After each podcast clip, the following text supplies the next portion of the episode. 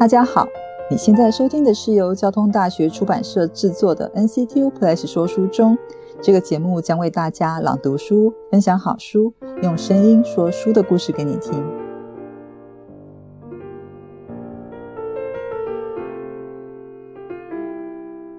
大家好，今天要为大家朗读的是《雅斯伯格的孩子们：自闭症在纳粹维也纳的起源》这本书。作者呢是德国史专业的一个历史学家，他是在加州大学伯克莱分校欧洲研究所的高级研究员。伊迪丝·薛佛这本书翻查历史档案，发现一直以来被我们所称颂的雅斯伯格医师，其实呢，他有涉及在纳粹德国时期精神病患儿童安乐死体系，他或许有参与其中。而接下来要朗读的这个段落，便是在德国执行儿童安乐死的屠杀机构斯皮格朗德儿童诊所里面的情况，可能听来会觉得有点恐怖。工作人员在生死簿上，一本是以黑白相间的大理石花纹，却看似不起眼的笔记簿登录死者的个人资料，其中包括受害者来此的日期、出生和死亡日期。斯皮格朗德是纳粹德国内规模第二大的杀戮中心，它以高死亡率著称，同时为其他的特殊儿童病房训练了一批刽子手。在那里，九十名工作人员日夜轮班，其中包括四到五名医生。儿童安乐死计划的目的是为了消灭这些患有生理障碍的青少年，但这个地方也关注所谓的社会归属。医生根据这些青少年与民族接触的感知能力，评估他们的适性。所谓的适性，就是身体障碍者的下场只有死路一条。至于被视为和群体格格不入，或是有社会疏离的表现，则会用另外一套标准。医生根据儿童的行为表现与家庭地位，预测该名儿童未来的工作能力及融入民族共同体的能力。纳粹德国辖下的其他杀戮机构情况也大致如此，像是尿床、猜谜错误或是青少年犯罪这些违法行为。都可能招致死亡。然而，在这个地方遭受杀害的儿童中，有高达百分之七十的死者不具备可以量化的生理缺陷。相反的，工作人员对于认知能力低下或是无法具体诊断的对象，却经常做出主观的判断。多数丧命于此的青少年，每五个人中有三个人都被诊断为低能和白痴。其中有百分之十的青少年从来没有获得具体的诊断。社福机构将孩子转收到这个机构的做法，属于维也纳寄养照护服务的一环，也是该市孤儿、受虐者和不良青少年的收容中心。根据统计，命丧在这个机构的三百一十二名儿童案例中，有将近三分之一的儿童来自于寄养照护中心。这样照护服务在一九二零年代曾是维也纳社会主义制度的模范体系，如今却成为纳粹杀人体系的枢纽。这项数据令人感到沮丧而且讽刺。这些进步的社会福利制度原本是为了照顾因为社会问题而遭到遗弃的孩童，如今却指责他们是失败者。聚焦社会因素，反映了雅斯伯格和他的同僚对于群体融入以及灵觉的思维及关注。并给予那些未必和群体格格不入的孩童们烙上印记。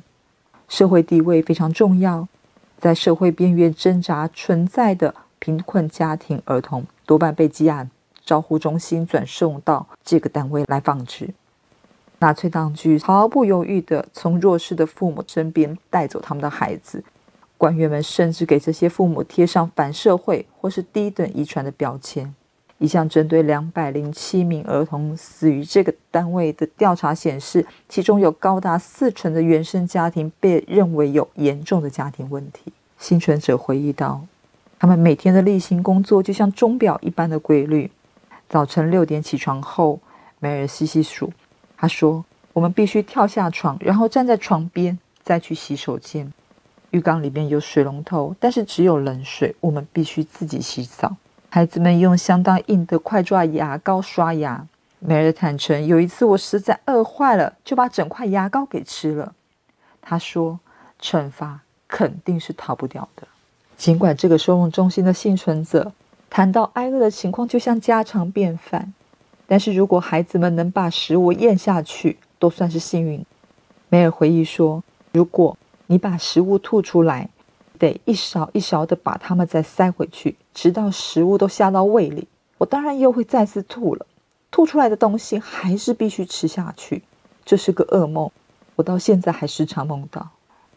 卡格尔则想起有一位小孩，他咽不下去勤务员每周二提供的粗面粉和脱脂牛奶，因此每个星期就有两个医护工会抓着他强迫喂食。他吐出来的东西还是被塞回到他的嘴里。直到盘子清空，工作人员可能会给小孩子施打呕吐针作为惩罚。注射阿普吗啡会引起数小时的胃痛、呕吐和干呕。格罗斯把这种药物的副作用形容成给胃致命的一击，一切都被挤压得让人几乎无法呼吸。恶心的感觉接踵而来，我早已站在抽水马桶旁，我的早餐早已不见踪影，我只是不断的一吐再吐。这个中心的工作人员也给青少年施以硫磺疗法，就是注射导致极度疼痛、造成瘫痪的硫磺和它的化合物。格罗斯也注射过这个药剂。他坚称所施打的针剂起初像大腿上的冰，然后就越来越像根针刺。几分钟后，格罗斯再也坐不住，最后不知倒地。另一个悲剧则是恩斯特，他被迫与住在德国的一个家人分开。啊，恩斯特和另外六名同学因为一次在有轨道的电车上面恶作剧，而被判定是有危害公众的嫌疑，他必须被送往精神病院。他在十二岁的时候就从德国转往收容中心，当抵达之后，医生就以他无法教育且缺乏自理能力，需要长期待到收容所为由，向柏林当局请求将他处死。恩斯特的家人想尽一切办法与他保持联系，持续给他写信和寄收包裹。在一九四三年十月二十八日，他的姐姐玛丽安写信给恩斯特说：“奶妈今天烤了许多美味的饼干，还把它们分装成小袋，希望合你的胃口。那些梨尝起来如何？我们很快就会给你寄些水果。只要学校一放假，我就去把你接回家。只要你守规矩，我很快就来接你。”但事实上，恩斯特隔天就死了。据称，他死于溃疡性肠炎及肺炎。十七岁的艾丽卡则写信给他的母亲，讲述了他在十五号楼这个中心的死亡病房感受到的恐惧。艾丽卡因为不听母亲的话，偷偷离家出走，而被送到了这个单位，而他现在却向母亲苦苦哀求。他是这样说的。在我目前所待的病房里，大部分的孩子都没有亲人来探视。妈咪，请你给他们带点东西。艾丽卡被死亡病房的恐怖环境吓坏了，她跟她的母亲说：“这里的一切都失控了，而且是一件接着一件。有个孩子倒在床上，摔断了上排牙齿，流了满口血。到目前为止，我一切还好，只是一次我因为一个孩子的耳朵溃烂而感到恶心，因此不得不躺在床上。”然而，艾丽卡也死了，就像他担忧同在十五号楼待着的其他孩子一样。官方认定他罹患肺炎。海伦医师在呈授给柏林纳粹德国委员会的报告中提到，艾丽卡是身体发育健全，但几乎无法工作。她的记忆力很好，但是缺乏批判性思维、自制力和客观性、幼稚的判断力。这些说法就足以构成处死的理由。一九四二年的深秋，当这个单位的杀戮计划全面启动之际，面向死亡之楼的青少年几乎是活着的两倍。而在接下来两年半的时间里，大约有三百名儿童从十五号楼和十七号楼获释和移转，但是仍有五百四十人死亡。纳粹德国还扩大了可能成为受害对象的儿童群体。尽管儿童安乐死的计划最初仅针对三岁以下的婴幼儿，但是随着时间的推展，年龄上限调整到八岁，再调高到十二岁，最后定调为十六岁。这个单位的名字叫做斯皮格朗德。他的工作人员在决定儿童的生死上，较纳粹德国内其他的特殊儿童病房的人员更具发言权。一般的情况下，身心障碍儿童会先被送到机构外的医生呃那边或当局通报给在柏林的纳粹德国委员会，然后委员会再据此下令将这些儿童转接到屠杀中心。然而，斯皮格朗德的运作方式正好相反。这里的医师自己向柏林当局通报他们认为应该除掉的儿童，他们甚至不需要等待柏林当局的官方授权，就会自行的执行屠杀。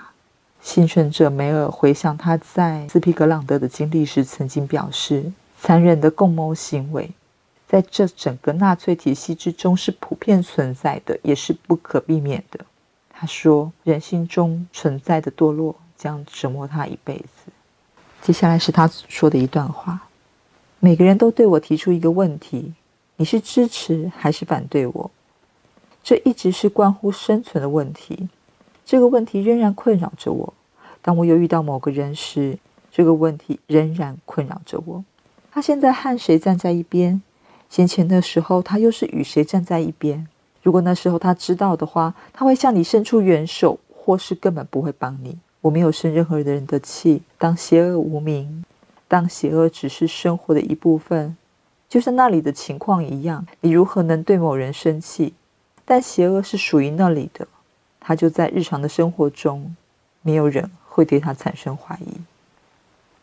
其实念完书中的这个段落，这个篇章。